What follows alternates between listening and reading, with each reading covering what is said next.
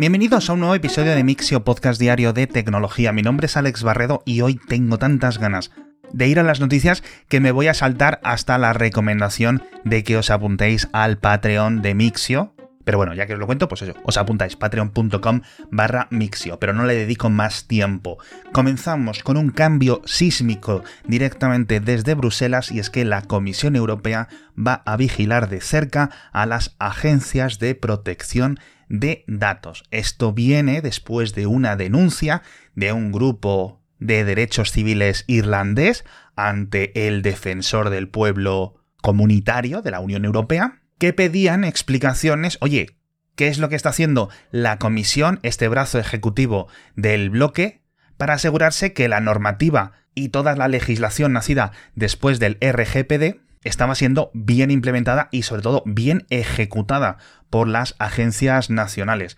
como llevamos protestando bastante tiempo en este podcast, sobre todo de las agencias de Luxemburgo y especialmente de Irlanda. Ya hemos comentado muchas veces la ineficiencia, la lentitud e incluso la opacidad con la que operan en casos que duran años las investigaciones y que luego se archivan sin saber muy bien por qué, sin llegar a tener un tipo de multa. Es decir, también hay un, un elemento de semi-aleatoriedad en la propia ejecución de esta nueva normativa que debería de tener mucho más diente, por decirlo así. Entonces, ahora la Comisión Europea, a petición de este ombudsman, va a pedir seis informes cada año, es decir, cada dos meses, a cada una de las agencias de protección de datos nacionales, a la de España, a la de Irlanda, a la de Francia, a la de Luxemburgo, etcétera, etcétera, etcétera. De tal forma que en esos reportes deberán de ir contándole en todo momento cuáles son sus casos de mayor envergadura y lo que están tratando. De tal forma que van a estar eh, como si tuvieran al profesor mirándoles por encima del hombro mientras hacen los deberes. Es decir, que se ha acabado, como digo en el boletín, la siesta. Id preparando las palomitas porque seguramente este sea el cambio que necesitaba todos estos engorrosos mecanismos de privacidad para que realmente las compañías se pongan las pilas. Entre esto y la entrada en vigor de las nuevas normativas de la ley de servicios digitales, la ley de mercados digitales, etc., si yo fuera Facebook, Google, Microsoft, cualquier empresa en general de publicidad en Internet o de tecnología o grupos industriales, iría empezando a contratar muchos, muchos abogados porque se vienen curvas. Siguiente noticia. Hablábamos de profesores como metáfora para el caso del RGPD y me viene muy bien esta figura porque la de los profesores es quizás una de las más afectadas por sistemas de generación y de creación de texto sintético. Les pides un trabajo a tus alumnos tanto de instituto como de primaria como incluso de universidad sobre una temática concreta y en vez de escribirlo se van al ordenador y en cuestión de segundos tienen un tocho de texto ahí que ni se han leído ni tiene mucho sentido, pero que a lo mejor cuela. Esto, eh, la popularidad de este tipo de herramientas y la facilidad con la que se pueden acceder desde hace unos meses, ha puesto patas arriba muchas universidades y muchos centros educativos e incluso ministerios. Hemos explicado aquí que de verdad no debería de haber mayor problema porque, por simplificar un poco los términos, invertimos el proceso del modelo que genera ese texto, puedes conseguir un modelo alternativo que detecte si ese texto ha podido ser generado de forma sintética. Y esto es precisamente lo que ha hecho OpenAI, los creadores de ChatGPT, de GPT-3, de DALI 2, etcétera, que han publicado su propio detector de texto artificial. Necesita una longitud aproximada de 150 a 250 palabras, dicen que unos 1000 caracteres, Funciona mejor en inglés que en otros idiomas, esperemos que esto poco a poco vaya evolucionando. Y sobre todo es abierto y es gratuito, con lo cual los profesores de todo tipo lo van a tener muy fácil, no van a tener que recurrir a herramientas externas, a herramientas de pago, etc. Y entonces este detector, o mejor dicho, este clasificador, que es como se denomina técnicamente a este tipo de herramientas, devuelve una respuesta probabilística entre cinco diferentes grados. Muy poco probable, poco probable, dudoso, probable y muy probable. Es decir, que no te dice una nota del 95%, porque es básicamente imposible, sobre todo como explican los propios ingenieros de OpenAI, que en una de las notas del lanzamiento dicen no hemos probado y no hemos medido el rendimiento o la tasa de acierto en texto que combina el material sintético y el contenido escrito de forma natural o de forma biológica, como queráis decir. De todas formas, no me preocuparía mucho por este segundo tipo de texto porque, en el caso de los alumnos, si han modificado suficientemente un texto como para que no sea detectable, yo creo que han sido capaces de entender, al menos en una cierta medida, los conceptos y, digamos, como suelen pedir los profesores, explicarlo con sus propias palabras. Así que, oye, muy buenas noticias, que yo personalmente eh, conocía a varios profesores que estaban un poco ya alerta. Siguiente noticia es un estudio precisamente sobre este campo, en concreto sobre la detección de estas filigranas, de estas marcas de agua en los textos sintéticos. Y es un sistema muy ingenioso y además con muy poca exigencia a nivel computacional. Os dejo el PDF en las notas del episodio que es muy técnico, pero tiene un pro y un contra que creo que os puedo resumir.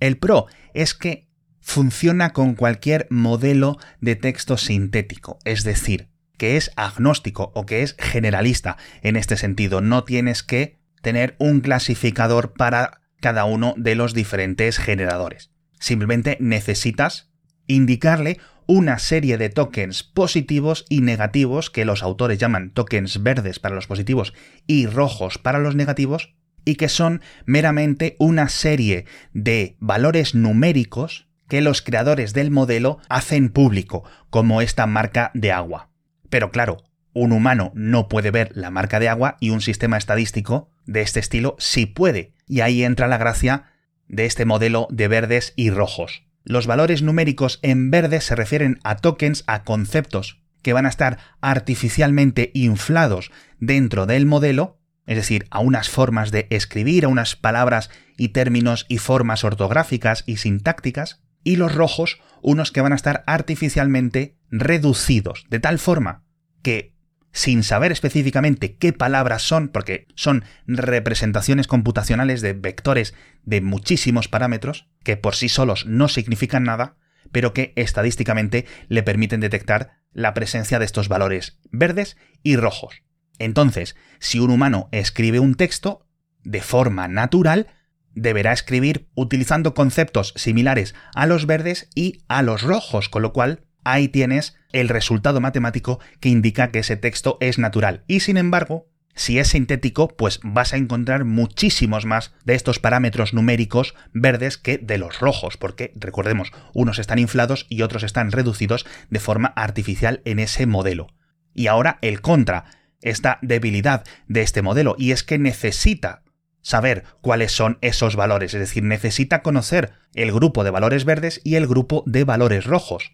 Con lo cual, los creadores responsables de este tipo de herramientas, imagino que OpenAI se apuntará a este tipo de arquitectura, la gente de Google, la gente de las grandes universidades y grandes eh, académicos, etcétera, lo harán, y pueden publicar esos valores verdes y esos valores rojos sin tener que enseñar su propio código fuente, su propio modelo, sus propios parámetros, es decir, manteniendo la salsa secreta para que sus rivales o sus competidores no lo conozcan, pero sí pueden saber si un resultado es bueno o malo. Esto es increíblemente importante, no solo para los temas de profesores, para los temas de detección de spam o de detección de, este tipo de contenido que hemos visto que está empezando a llenar las redes sociales, los blogs, de texto que parece natural, pero que obviamente no lo es y que está generado a ritmos de millones de palabras por minuto. Francamente, no recuerdo un episodio reciente de Mixio en los que las tres primeras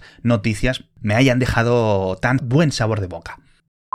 Y para seguir un poco con el buen sabor de boca, nos vamos a Boeing y NASA que van a desarrollar juntos dos aviones reales con el nuevo concepto de alas de entramados reforzados, que es la mejor traducción que se me ha ocurrido. En las notas del episodio os dejo enlaces para que lo veáis con vuestros propios ojos, pero os los voy a intentar describir. Son aviones tradicionales de pasajeros, pero las alas tienen tres modificaciones comparadas con el avión típico que podemos imaginar. La primera es que no salen desde el centro del fuselaje, sino que salen desde la parte de arriba. Son mucho más finas y alargadas y además están sujetadas, de ahí ese nombre de entramado reforzado, por una especie de segunda ala inferior que se conecta con el ala superior saliendo desde abajo, queda ahí como un triángulo. Con lo cual, después de varios años de simuladores, de ordenadores, de maquetas, etc., vamos a tener dos aviones, uno de como aproximadamente 80-90 pasajeros y otro algo más grande, de unos 100-120 aproximadamente de tamaño, con los que comprobar si las simulaciones, las teorías, etc., encajan con las potenciales ventajas que vayan a tener estos prototipos reales cuando empiecen a surcar los cielos. Y es que se habla de hasta un 30% de reducción de consumo, lo cual podría ser increíble, sobre todo si se combina a mayores con mejoras de eficiencia en los motores, mejoras de eficiencia en futuros tipos de combustibles, etc. Así que oye, ilusionante. Que no os ha quedado clara mi descripción, os vais a las notas del episodio que ahí os dejo los vídeos, imágenes, enlaces, todo lo que queráis para que lo podáis ver por vuestra cuenta. Y por cierto, hablábamos de combustibles de estos aviones, precisamente vamos ahora a contar el patrocinador de esta semana que es mi BP, que sigue manteniendo activos los ahorros, los descuentos para todos los conductores, todos los oyentes de Mixio, y aunque no seáis oyentes de Mixio, también vais a poder ahorrar 10 céntimos por litro cada vez que repostéis en una estación de BP con los combustibles Ultimate con tecnología Active y además acumular un montón de puntos, con lo cual no solo son los descuentos, sino los regalos. Y para conseguirlo, solo tenéis que instalar la aplicación de Mi BP, que ya os lo he comentado muchas veces. De nuevo, sé que muchos ya la tenéis instalada, pero es que, vuelvo a insistir, es que es muy fácil, es que tardas segundos en descargarla para tu iPhone, para tu Android, etc. Y cada vez que vayas a repostar, enseñas el código QR para recibir estos 10 céntimos por litro de descuento que, ya sabéis, no hace falta que os saque yo la calculadora, se notan y mucho. Y hemos empezado el programa con muy buenas noticias y ahora vamos a unas noticias un poco más regulares. La primera es de Netflix y es que parece que en las próximas semanas estas restricciones para compartir cuentas van a expandirse a nivel global y van a ser más duras de lo que pensábamos. Os lo explico. Para que una cuenta de Netflix siga funcionando dentro de un dispositivo, cualquier dispositivo, un smartphone, una tablet, una tele, un ordenador, etc., ese dispositivo tiene que estar conectado a Netflix y ver contenido al menos una vez al mes dentro de la misma red Wi-Fi. Pensábamos que esto iba a estar limitado a las teles, porque lo dijo la propia Netflix, lo dijeron sus ejecutivos, pero parece que va más allá. Con lo cual, si por ejemplo, dentro de tu familia tienes compartido Netflix, como os digo en el boletín, con unos hijos que están estudiando fuera de tu país, pues en cuanto pasen 30 días que no han visto Netflix desde la IP de tu red local, Netflix se les va a bloquear en su terminal. O por ejemplo, otro caso que se me ocurre, te vas de vacaciones en verano, unas vacaciones un poco largas, te llevas el portátil, los móviles, no sé qué, pero como no estás conectándote a Netflix desde tu IP principal, es posible que Netflix te diga que tú no eres tú y que eres otra persona a la que le ha dejado de forma excesiva, por decirlo así, la clave. No me queda nada claro cuáles van a ser, digamos, los asteriscos o la manga ancha que vayan a poder ir dando, si habrá algún tipo de notificación o algún tipo de extensión para que el corte no sea abrupto, pero, vamos, todas aquellas personas que tengáis las típicas cuentas de Netflix compartidas con los amigos, etcétera, pagándola a medias y que está la misma cuenta en no sé cuántas teles, en no sé cuántos móviles, etcétera, eso literalmente se ha acabado. O tendréis que comprar estas cuentas satélite, que cuestan un poquito menos, o tendréis que poneros cuentas independientes cada uno. Así que vosotros decidiréis cuál es la mejor opción, porque parece que después de casi 15 años se acaba este, entre comillas, Y la otra noticia un poco más negativa que os comentaba es un cambio de software de GitHub que ha durado yo no sé si minutos u horas, porque casi rompe Internet y no lo digo de broma. Cada vez que alguien publica código fuente en GitHub, los servidores de esta plataforma crean dos pequeños ficheros comprimidos con esa nueva versión o con ese nuevo commit o con los cambios que haya tenido. Y cada uno de esos ficheros tiene su propia huella digital, lo que se conoce como su checksum. Entonces, en GitHub han decidido cambiar el programa o el sistema con el que creaban esos ficheros, con lo cual cambiaban estas huellas digitales de todos estos archivos. Yo creo que obviamente en GitHub sabían que esto iba a ocurrir, de hecho, es así como lo planteaban en su anuncio público, pero creo que no entendieron la gravedad de todo lo que iba a ocurrir después. Y es que todos estos típicos sistemas de programación, de carga de dependencias, de verificación de que el software no haya sido modificado y que alguien haya cambiado el binario, alguien ha cambiado algo y te están intentando hackear o ejecutar código diferente al que tu máquina conocía, han empezado a saltar todas las alarmas y la gente que estaba utilizando cualquiera de los millones de proyectos que hay en GitHub a través de estos sistemas de dependencias o lo que sea, le ha empezado a poner errores y fallos por todas partes, con lo cual han deshecho rápidamente el cambio y ahora estamos un poco en espera de saber qué es lo que va a ocurrir porque de verdad que la comunidad de desarrolladores mundial está muy muy muy enfadada, pues seguramente esto acabe teniendo una reacción importante. Y por último, hablamos de Amazon, que hace poco más de un año se gastó más de 120 millones de dólares en comprar unas nuevas oficinas en Silicon Valley, que son más de ciento y pico mil metros cuadrados, cuatro edificios, un campus, no muy moderno, pero para remodelarlo y poner ahí a miles de trabajadores. Bueno, pues ahora han decidido que no lo van a usar, porque tienen tantos trabajadores que están haciendo sus tareas en remoto que no tenía sentido financiero seguir adelante. Ya habéis visto el cambio, ya digo, en 15-18 meses y que ahora Amazon tiene que vender estos edificios perdiendo dinero, pero al menos se quita un muerto de encima porque imaginaos, ¿no? Un edificio de oficinas. Es un gasto terrible de mantenerlo, pero si encima está al 30% de capacidad, porque la gente está desde su casa, pues imagínate qué mala decisión.